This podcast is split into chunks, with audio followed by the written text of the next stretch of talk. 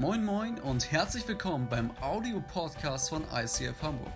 Hier gibt es lebensverändernde Predigten, starke Messages und aufbauende Impulse. Also bleibt dran und viel Spaß beim Anhören.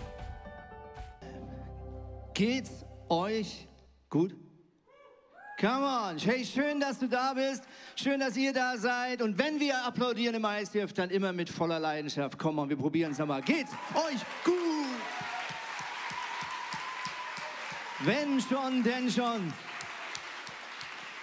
Hey, es ist so schön. Ich glaube zum ersten Mal, dass wir hier wieder ganz voll sind, also mit der Kapazität, die aktuell möglich ist. Und es ist echt so schön, einfach echt vermisste Gesichter wiederzusehen. Den einen oder anderen hat man trotzdem in vielen Meetings und Gebetstreffen und Small Group äh, getroffen, aber digital.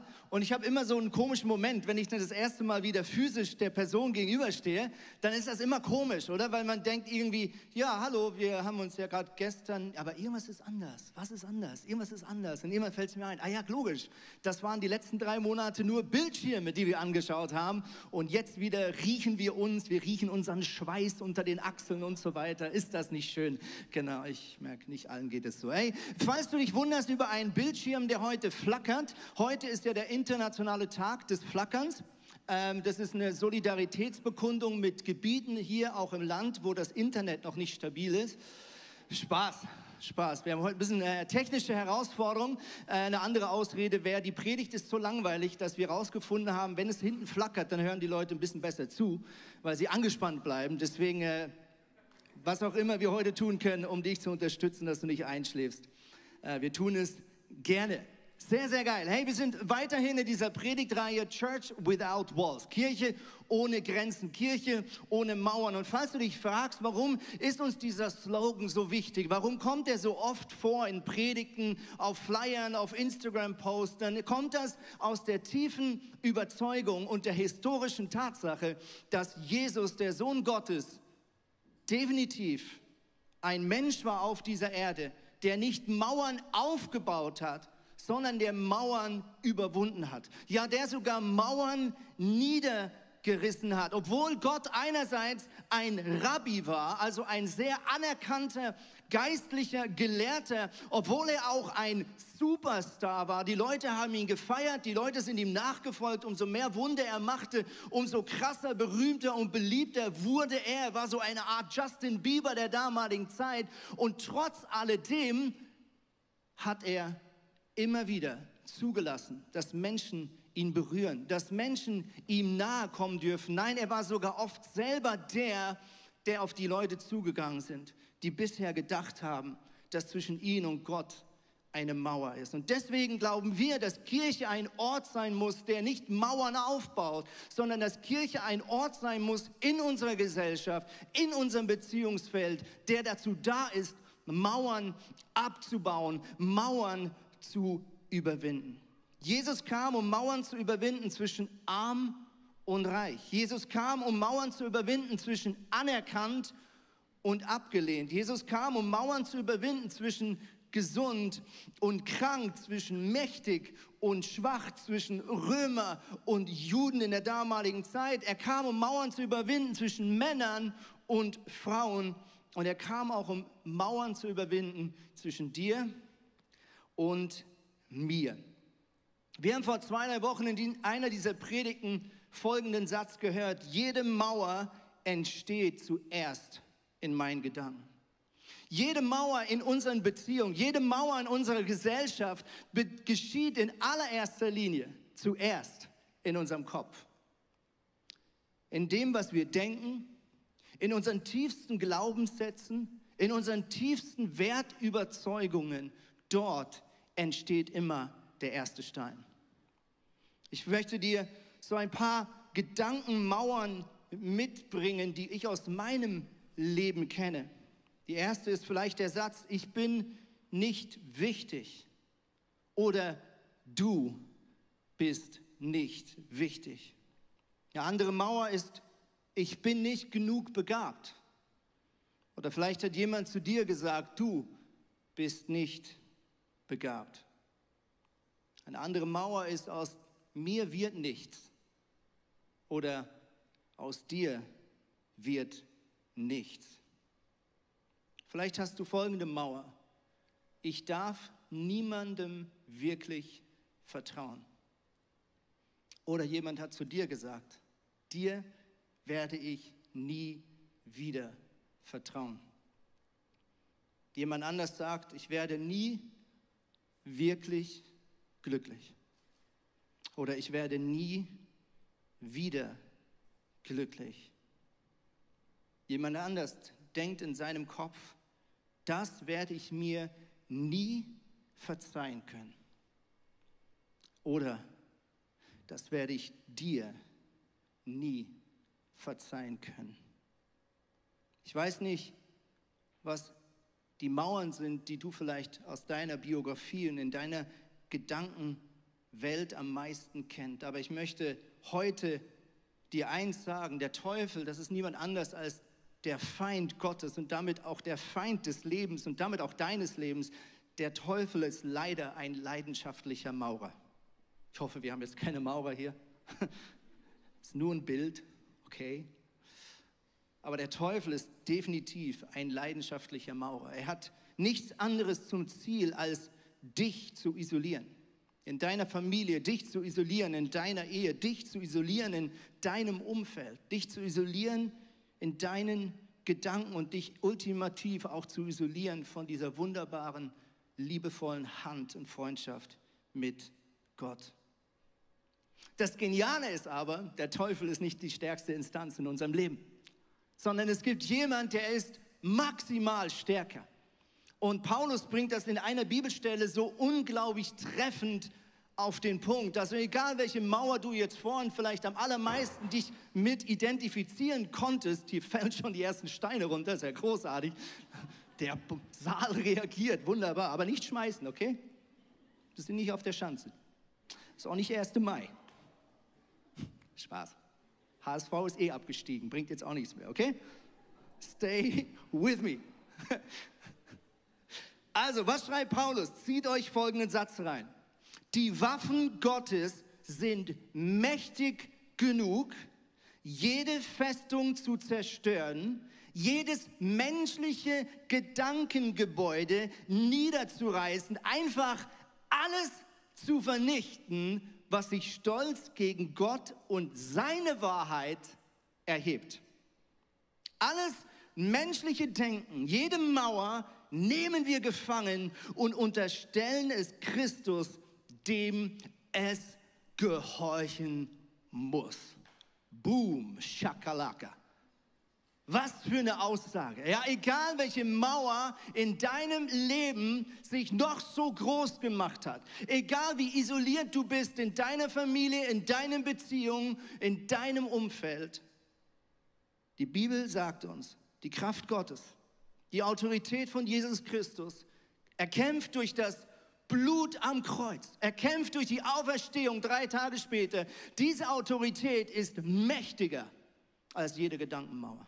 Mächtiger als jeder Konflikt, in dem du drin bist. Mächtiger als jede noch so schlechte Voraussetzung, die dir vielleicht schon als Kind mit auf den Weg gegeben wurde. Und Paulus sagt, all diese Mauern, all diese Lügen, sie unterstellen und wir unterstellen sie der Wahrheit Gottes.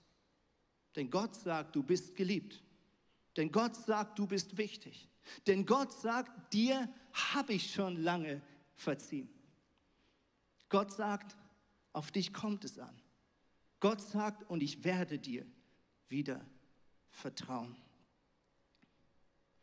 Wir haben vor zwei, drei Wochen uns schon ein bisschen mit diesem Thema auseinandergesetzt. Jesus hat manchmal Dinge gesagt, wo man vielleicht heute manchmal denkt, das hat er nicht so gemeint. Ja, das, das war vielleicht so ein damaliger Ausdruck, ja, so eine, so eine Redeart. Ja, er hat Folgendes zu seinen Jüngern gesagt und damit auch zu dir und mir. Er hat gesagt, du und ich, wenn wir Jesus nachfolgen, wenn wir erkauft worden sind durch Jesus Christus, ein neues Leben mit ihm starten, dann sagt er Folgendes über dein und mein Leben. Er sagt, du bist das Salz der Erde. Wow. Du bist das Salz der Erde. Wir haben vor drei Wochen miteinander gebrainstormt, was heißt das Salz. Damals war das ein ganz wichtiges, äh, noch viel wichtigeres äh, ähm, Hilfsmittel als heute. Ja, Salz hat Fleisch konserviert. Fleisch, äh, Salz hat das Leben haltbar gemacht. Jesus sagt damit, du und ich, dort wo wir sind in unseren Familien, sind wir dazu da, Leben zu erhalten. Leben wieder neu zu ermöglichen. Wir sind in unseren Familien dazu da, wieder Freude und Schmackhaftigkeit in unser Leben zu bringen. Jesus geht weiter und sagt, ihr seid das Licht der Welt. Wow. Du und ich. Wir sind das Licht der Welt. Das ist ziemlich krass, oder? Und Jesus sagt auf euch, auf dich und mich, auf uns kommt es an. Und er sagt folgendes im letzten Satz, so sollen eure guten Werke, so sollen sie, Entschuldigung, eure guten Werke sehen und euren Vater im Himmel preisen. Mit anderen Worten, Jesus sagt, deine Bestimmung, die Zeit, die dir hier noch bleibt auf dieser Erde, nachdem Jesus dich teuer erkauft hat, nachdem du Jesus als Heiland, als Retter, als Freund entdeckt hast in deinem Leben, die verübrige Zeit, die übrig bleibende Zeit hat nur einen Sinn, nämlich andere Menschen, die diesen Gott noch nicht als das kennengelernt haben, für diesen Gott zu begeistern. Jesus sagt, deine Bestimmung für die Tage und Wochen und Monate und Jahre, die dir bleiben auf dieser Erde, bist du das Licht der Welt. Bist du das Salz der Erde. Andere Menschen beobachten dein Leben und sagen, in Klammern hoffentlich, vielleicht ist das mit diesem Jesus doch nicht so eine schlechte Idee. Jesus bringt es ganz zum Schluss seiner Zeit, die ihm auf der Erde blieb, folgendermaßen auf den Punkt. Er ist kurz davor, zurück zu seinem Vater zu gehen. Er ist kurz davor, seine Koffer zu packen und drei Tage später seinem besten Freund, den Heiligen Geist, an seiner Stelle zu schicken. Und seine Jünger, seine ganzen Fans stehen vor ihm und er sagt Folgendes. Jesus trat auf sie zu, Matthäus 28, und sagte, mir ist alle Macht im Himmel und auf der Erde gegeben. Darum geht zu allen Völkern und macht die Menschen zu meinen Jüngern, tauft sie auf den Namen des Vaters, des Sohnes und des Heiligen Geistes. Ja, mehr als das, bringt ihnen bei, alles zu befolgen, was ich euch beigebracht habe. Und ihr könnt euch darauf verlassen, ich bin jeden Tag bei euch bis zum Ende der Welt. Mit anderen Worten, Jesus überträgt das, was er die letzten drei Jahre als Mensch auf dieser Erde getan hat, jetzt an dich und an mich. Und der erste Satz ist ein Autoritätsanspruch, den wir oft überlesen. Jesus sagt, mir ist gegeben alle Macht im Himmel und auf Erden. Was meint er damit? Er möchte eigentlich indirekt wahrscheinlich damit klarstellen, dass er sagt, du gehörst jetzt mir. Ja, so wie Leroy Sané. Ja? Du gehörst jetzt unter Vertrag, leider, von Bayern München. Du spielst jetzt für meine Mannschaft. Ich habe dich teuer erkauft. Du bist jetzt unter meinem Vertrag. Und ich beauftrage dich mit dieser Autorität, die übrig gebliebene Zeit dieses Lebens hier auf der Erde vor allem dafür zu investieren, dass Menschen deinen Alltag, dein Charakter anschauen können und dahinter meine Güte und meine Liebe und meine Treue für die Menschen entdecken dürfen.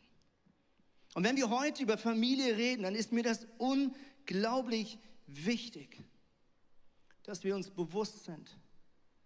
Ich glaube, nirgends wird der Glaube mehr geprüft und härter in Frage gestellt als in unserer Familie. Da, wo wir verletzlich sind, da, wo wir müde sind, da, wo die Energie nicht mehr reicht nach einem langen Arbeitstag, da, wo man alle unsere Schwächen und Macken schon ewig kennt, da, wo schon unglaublich viele Konflikte geschehen sind, dort wird Glaube so richtig unter die Lupe genommen. Ich möchte dich heute fragen, ich weiß nicht, was ist dein Bild von Familie? Ja, wenn du Familie hörst, an was denkst du? Ja, vielleicht denkst du an so ein harmonisches Familienbild wie das hier.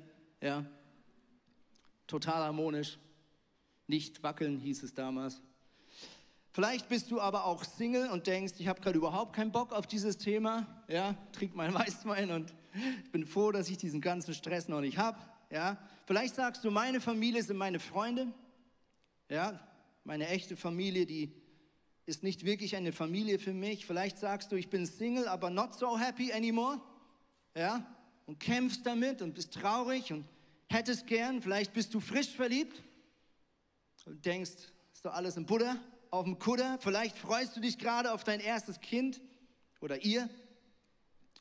Vielleicht bist du aber auch mitten in einem Konflikt. Und vielleicht ist das Thema Familie vielleicht für dich schon passé. Vielleicht ist deine Ehe zerbrochen. Vielleicht fühlst du dich als Versager und denkst, dieses Thema ist vorbei in meinem Leben. Der Punkt ist der, egal wo du gerade stehst an dem Punkt, ich glaube, diese Predigt und dieses Thema ist unglaublich relevant. Denn der Glaube und die Vergebungskraft Gottes und die Gnade wird nicht sichtbar, wenn alles gut läuft, sondern sie wird sichtbar, wenn es nicht rund läuft, wenn Verletzungen geschehen, wenn Leute dich enttäuschen wenn Leute dich hintergehen.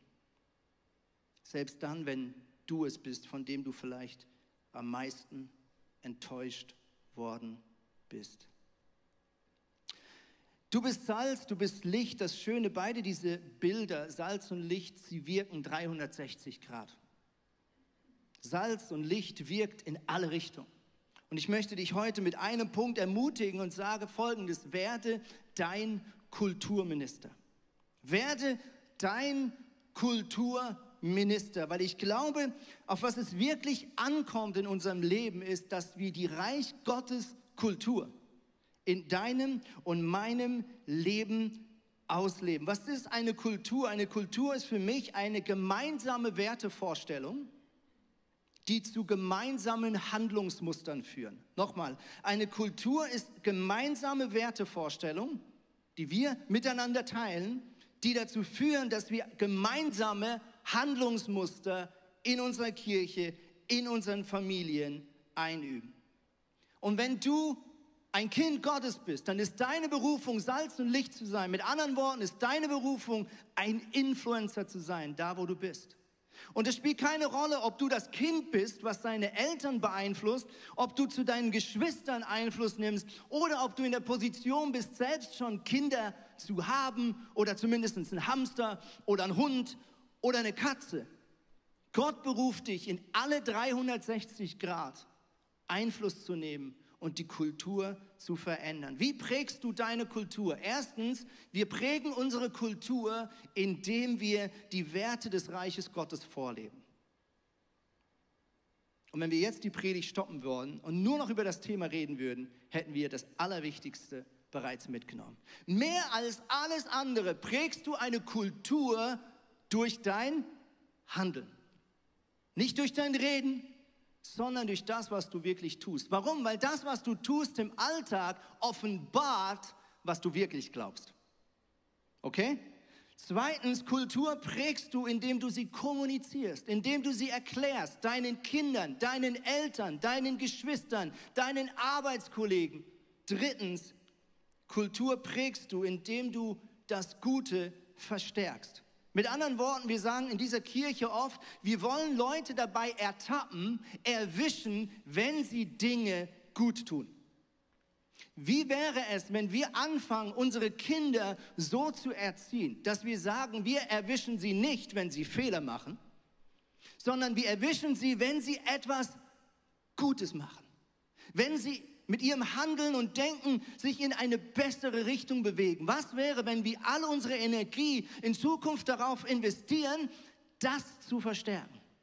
Diese Momente auszukosten und zu sagen, hey, ich war so stolz heute auf dich, als du dein Brötchen einfach so geteilt hast.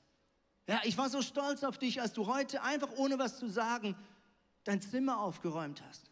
Ich fand das heute so stark, als du mitten in diesem Streit plötzlich einen Kompromiss vorgeschlagen hast? Wie wäre es, wenn wir unsere Energie vor allem auf das investieren? Der letzte Punkt, wie wir Kultur prägen, ist auch, indem wir konfrontieren, indem wir Dinge ansprechen, indem wir auch das beim Namen nennen, von dem wir glauben, dass es nicht die beste Lösung für das Problem ist. Ich hatte vor zwei Wochen genauso eine Situation. Wir hatten Familienrat, ich und meine Geschwister über Zoom. Wir sind verstreut in Deutschland und der Schweiz. Und wir hatten nach langem mal wieder Familienrat. Und wie das so oft ist unter Geschwistern, es bauen sich schnell Dinge auf, die nicht gut sind. Ja? Und so auch in diesem Gespräch merkte ich ziemlich bald, dass in meinem Gedanken sich so ein Verdacht implementiert dass mein ältester Bruder etwas gegen mich haben könnte. Kennst du diese Gedanken? Ich glaube, der mag mich. Ich glaube, der ist gerade genervt an mir. Und dieser Gedanke wurde zum Monster in diesem Gespräch. Und ich wurde immer ruhiger und immer mehr zurückgezogen, habe nicht mehr viel gesagt. Aber ich merkte, wie innerlich ich an dem Punkt war, dass ich merkte, entweder sage ich einfach, ja, ist halt so, oder ich konfrontiere die Situation.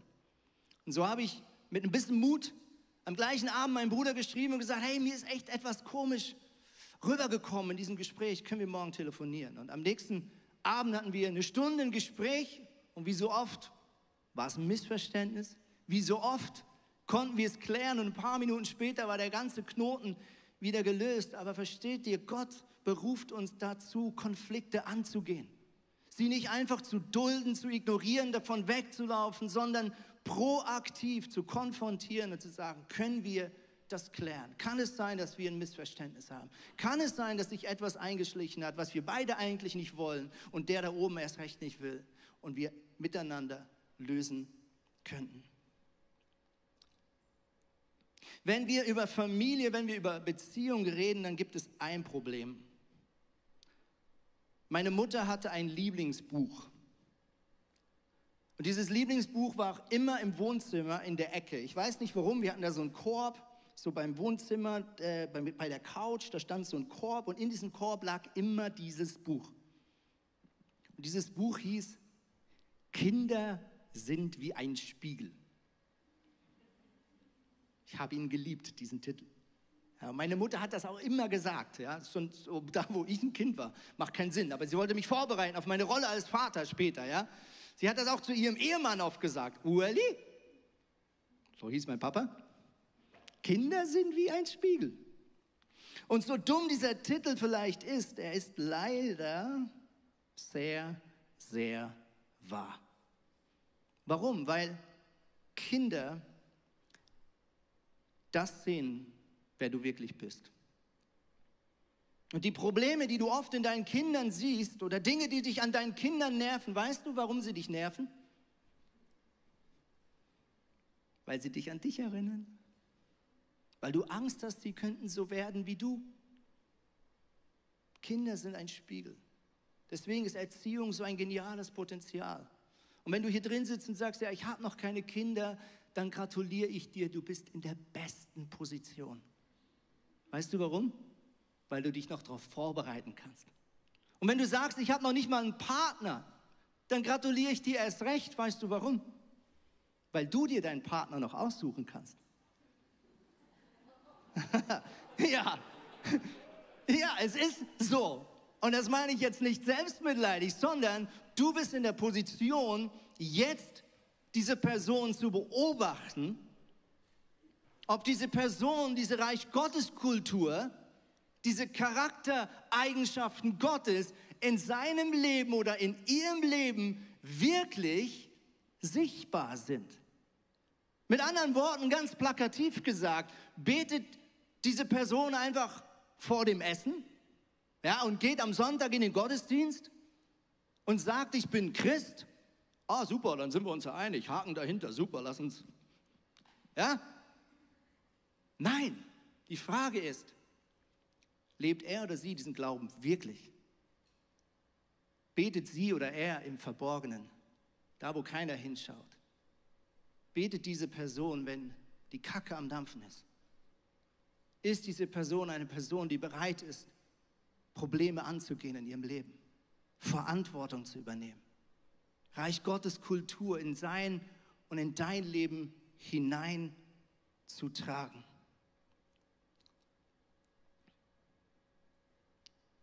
Wie geht er um mit Konflikten? Wie redet er über seine Eltern? Wie redet er oder sie über seine Geschwister?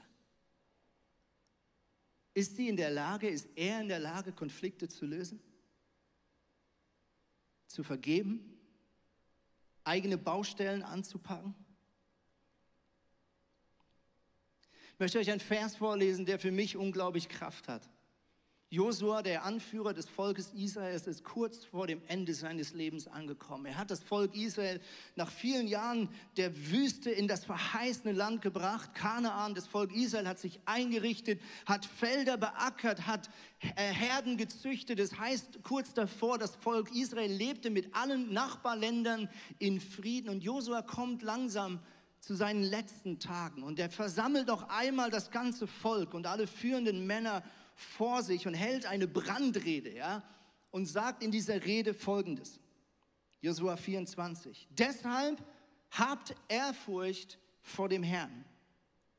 Dient ihm aufrichtig und mit ganzer Hingabe.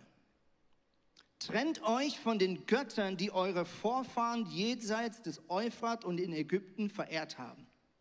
Dient alleine dem Herrn.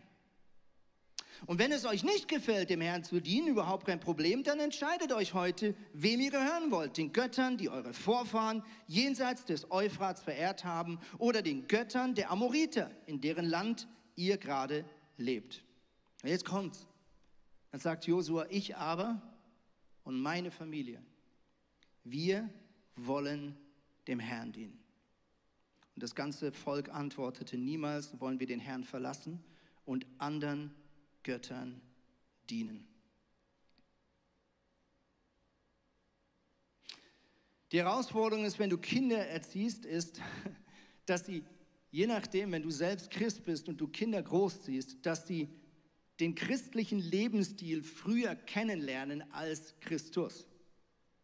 Okay, also sie lernen erst deinen Lifestyle kennen, der sich irgendwo Christ nennt und vielleicht, hoffentlich, haben sie selber irgendwann eine Begegnung, wo sie Jesus wirklich persönlich kennenlernen. Und das führt manchmal zu Spannungen.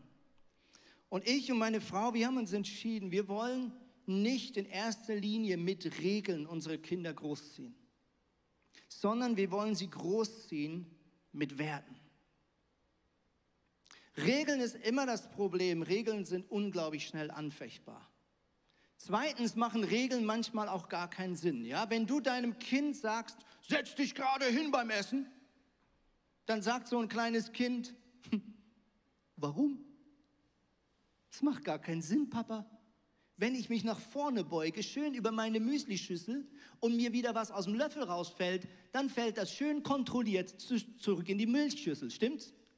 Setze ich mich gerade hin, Papa, verkleckere ich die ganze Zeit meine neue Hose.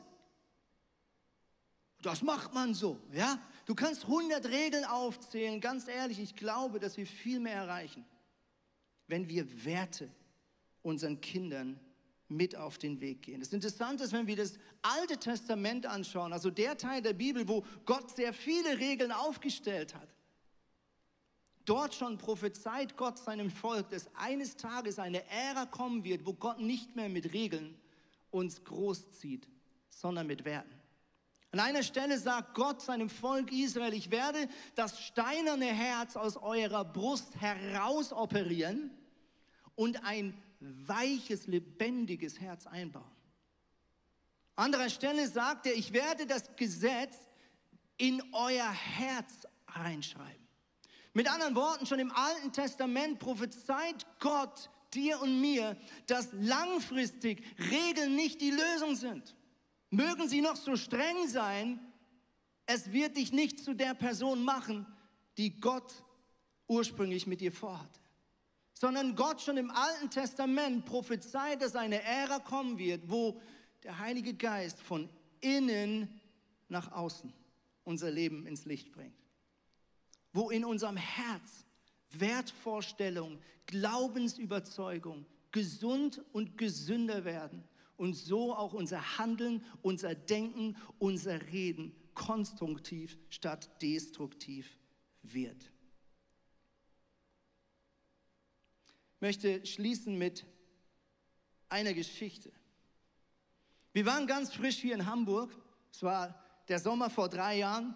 Und ich war, glaube ich, das zweite, dritte Mal mit meinen zwei Kindern in dieser wunderbaren Stadt. Wir wohnen ein bisschen außerhalb auf Schleswig-Holstein Boden und wir waren in der Stadt, es war heiß, wir gehen zurück in die Regionalbahn, wir steigen ein in Altona und fahren mit dem Zug los. Und meine Kinder waren so ein bisschen mit sich selbst beschäftigt, hatten viel Spaß, aber irgendwann blickte ich auf die gegenüberliegende Seite im gleichen Zug und ich sah eine Frau. Und man sah dieser Frau sofort an, dass es ihr nicht gut ging. Ja, sie war traurig, sie fluchte so ein bisschen vor sich hin. Und ich sah außerdem, dass sie von der Physis her wahrscheinlich genetisch ein Mann ist, aber für sich die Entscheidung getroffen hat, eine Frau sein zu wollen. Mit anderen Worten, sie hat nicht nur Frauenkleider angehabt, sondern sie war sehr üppig geschminkt und die Haare waren düpiert und, und alles war geschminkt, was man irgendwie schminken konnte und die äh, Nägel waren lackiert und schön lang und es war wirklich ein, ein, ein Blumenstrauß. Ja? Und ich sah aber gleichzeitig, dass sie nicht gut ging. Man roch auch äh, relativ viel Alkohol. Mit anderen Worten, dieser Frau ging es wirklich gar nicht gut. Ja? Und ich merkte, wie meine Kinder plötzlich diese Frau entdeckten auf der Gegend gegenüberliegenden Seite. Und wahrscheinlich hatten sie dieses Phänomen so noch nie gesehen. Auf jeden Fall lauerten ihre Blicke so ziemlich lange auf dem, was sie da sahen. Und man merkte, dass sie am Grübeln waren. Was ist da los? Ich sehe irgendwie eine gewisse Spannung. Und dann kommt der Moment, wo ich den Heiligen Geist so liebe. Ja, weil plötzlich spürte ich der Heilige Geist, wie er zu mir sagte, du hast jetzt noch zwei, drei Sekunden, bis deine Kinder ihre Augen drehen werden und dich angucken und sagen, Papa, was denkst du? Und in meinen Gedanken ratterten tausend Optionen, wie ich jetzt reagieren sollte. Und Gott sei Dank drückte der Heilige Geist in dem Moment durch. Und ich lächelte diese Frau an. Und ich lächelte meine Kinder an. Und wir fingen ein bisschen an, Smalltalk zu machen. Irgendwann fuhren wir in unseren Ort rein und diese Frau fragte mich, ob ich ihr helfen könnte. Sie hatte sehr viele Taschen dabei und sie hatte sich am Abend davor verletzt und ihren Zeh gebrochen. Sie hatte offensichtlich starke Schmerzen. Ob ich ihr helfen könnte, sie nicht, kann nicht mehr laufen. Und so liefen wir so Hand in Hand, sie über mir eingehängt aus dem Zug in Tornisch raus, meine zwei Kinder hinterher und auf dem Zug Gleis blieben wir stehen und wir fragten sie, wie sie heißt und wir fragten, ob wir für sie beten dürfen. Und wir durften für sie beten, haben unsere Hände auf sie gelegt und haben einfach Jesus gebeten, dass er die Schmerzen wegnimmt und haben sie zu ihrem Auto gebracht. Und verstehst du, das sind Momente, wo du Werte prägst. Nicht durch Regeln, sondern durch das, was du selber denkst in deinem Herz siehst du Menschen mit der Güte und Gnade Gottes? Oder blickst du mit Regeln und mit Religion auf andere Menschen herab? Und ich möchte dich ermutigen, wenn du nur eins aus dieser Predigt rausnimmst, dann diese eine Bitte. Kooperiere mit dem Heiligen Geist, wenn es um Kindererziehung geht. Kooperiere mit dem Heiligen Geist, wenn es um deine Beziehung geht. Es gibt so viele Momente, wo der Heilige Geist kurz eine Tür öffnet für einen heiligen Moment, für einen Moment der Werte, für einen Moment der Wahrheit, für einen Moment der Liebe. Und diese Türen gehen auf und sie sind Chancen. Ja, das sind wie Penalties, ja, wie Elfmeter, wo du nur noch reinschießen musst. Aber ganz ehrlich, so oft laufen wir dran vorbei. So oft erkennen wir sie nicht in unserem Stress, in unserer christlichen Agenda.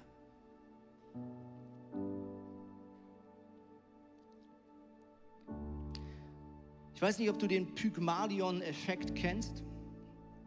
Robert Rosenthal, ein Psychologe, hat Versuche gemacht mit Lehrern. Und man hat die Lehrer ehrlich gesagt verarscht. Man hat Lehrern am Anfang des Schuljahres gesagt, dass ein paar der Schüler in ihrer Klasse hochbegabt seien. Man hat aber davor mit den Kindern IQ-Tests gemacht, um auszuschließen, dass diese Kinder wirklich hochbegabt sind. Aber ihr ahnt schon, was das Resultat war. Nach einem Schuljahr hat man erneut IQ-Tests gemacht mit allen Kindern dieser Klasse. Und die Kinder, die vermeintlich hochbegabt waren in den Augen des Lehrers, hatten eine deutliche Leistungssteigerung gegenüber den anderen. Mit anderen Worten, das Wichtigste, wenn es um Kindererziehung geht, ist das, was du deinen Kindern zutraust. Was du deinen Eltern zutraust. Was du deiner Familie zutraust. Und Jesus hat es perfekt auf den Punkt gebracht. Matthäus 7, Vers 12. Behandelt die Menschen stets so, wie ihr von ihnen behandelt werden möchtet. Nochmal. Behandelt die Menschen stets so, wie ihr von ihnen behandelt werden möchtet. Das ist die ganze Botschaft des Gesetzes und der Propheten. Mit anderen Worten, Jesus sagt, du kannst die ganze Bibel mit all seinen Aufforderungen, mit all seinen To-Dos, mit all seinen Regeln auf einen Satz runterbrechen. Behandle deine Mitmenschen so, wie du dir das wünschen würdest, wenn du an ihrer Stelle bist. Behandle deine Kinder so, wie du es dir wünschen würdest, wenn du an ihrer Stelle bist. Behandle deine Eltern so, wie du dir wünschen würdest, wenn du an ihrer Stelle bist. Die Bibel fordert uns heraus, unsere Eltern zu ehren. Und immer wieder fragen mich Leute, wenn du wüsstest, was meine Eltern mir angetan haben, würdest du nie von mir verlangen, dass ich respektvoll und ehrenvoll über meine Eltern denke und mit ihnen umgehe. Und Jesus sagt, wenn du in ihren Schuhen stehen würdest, was würdest du dir wünschen? Was würde sich dann richtig anfühlen? Ich möchte, dass wir diese Predigt beenden, indem wir genau das tun, nämlich wir fragen jetzt den Heiligen Geist, was sie tun sollen. Wenn du möchtest, kannst du dazu aufstehen. Wenn du möchtest, kannst du niederknien. Wenn du möchtest, kannst du sitzen bleiben. Was auch immer dir jetzt hilft. Wir wollen die nächsten zwei Minuten den Heiligen Geist fragen. Was beauftragst du mir? Lass uns einen Auftrag vom Heiligen Geist heute abholen. Dann nimm einfach das raus, was als erstes kommt. Vielleicht hat das mit deiner Familie zu tun, mit deinen Kindern, mit deinem Partner, mit deinen Eltern, mit einem Konflikt, wo du drin bist.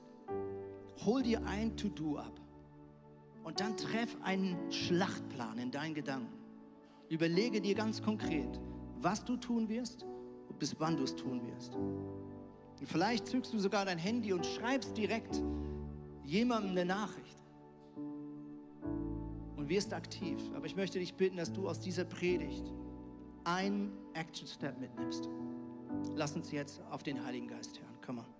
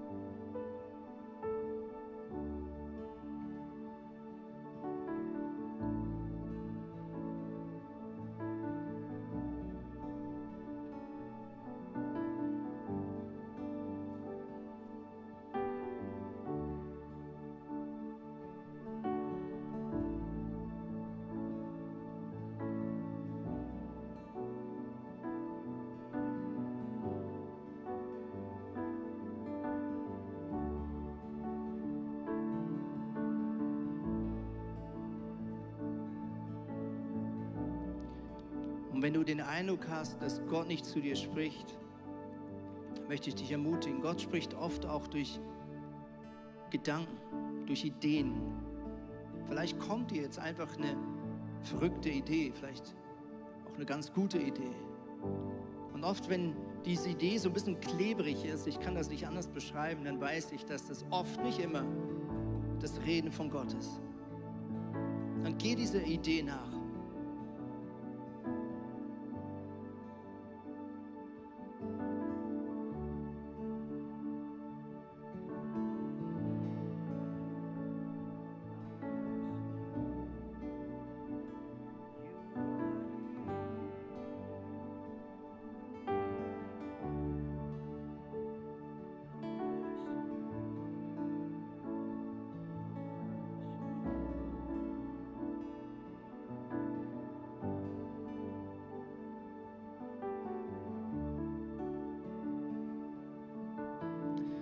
Und ich möchte für dich beten. Jesus, wir kommen zu dir mit unseren Fehlern, mit unserer Unzulänglichkeit. Wir kommen zu dir in Schwachheit. Wir kommen zu dir mit Schmerz und Verletzung, mit Enttäuschung über uns, über andere.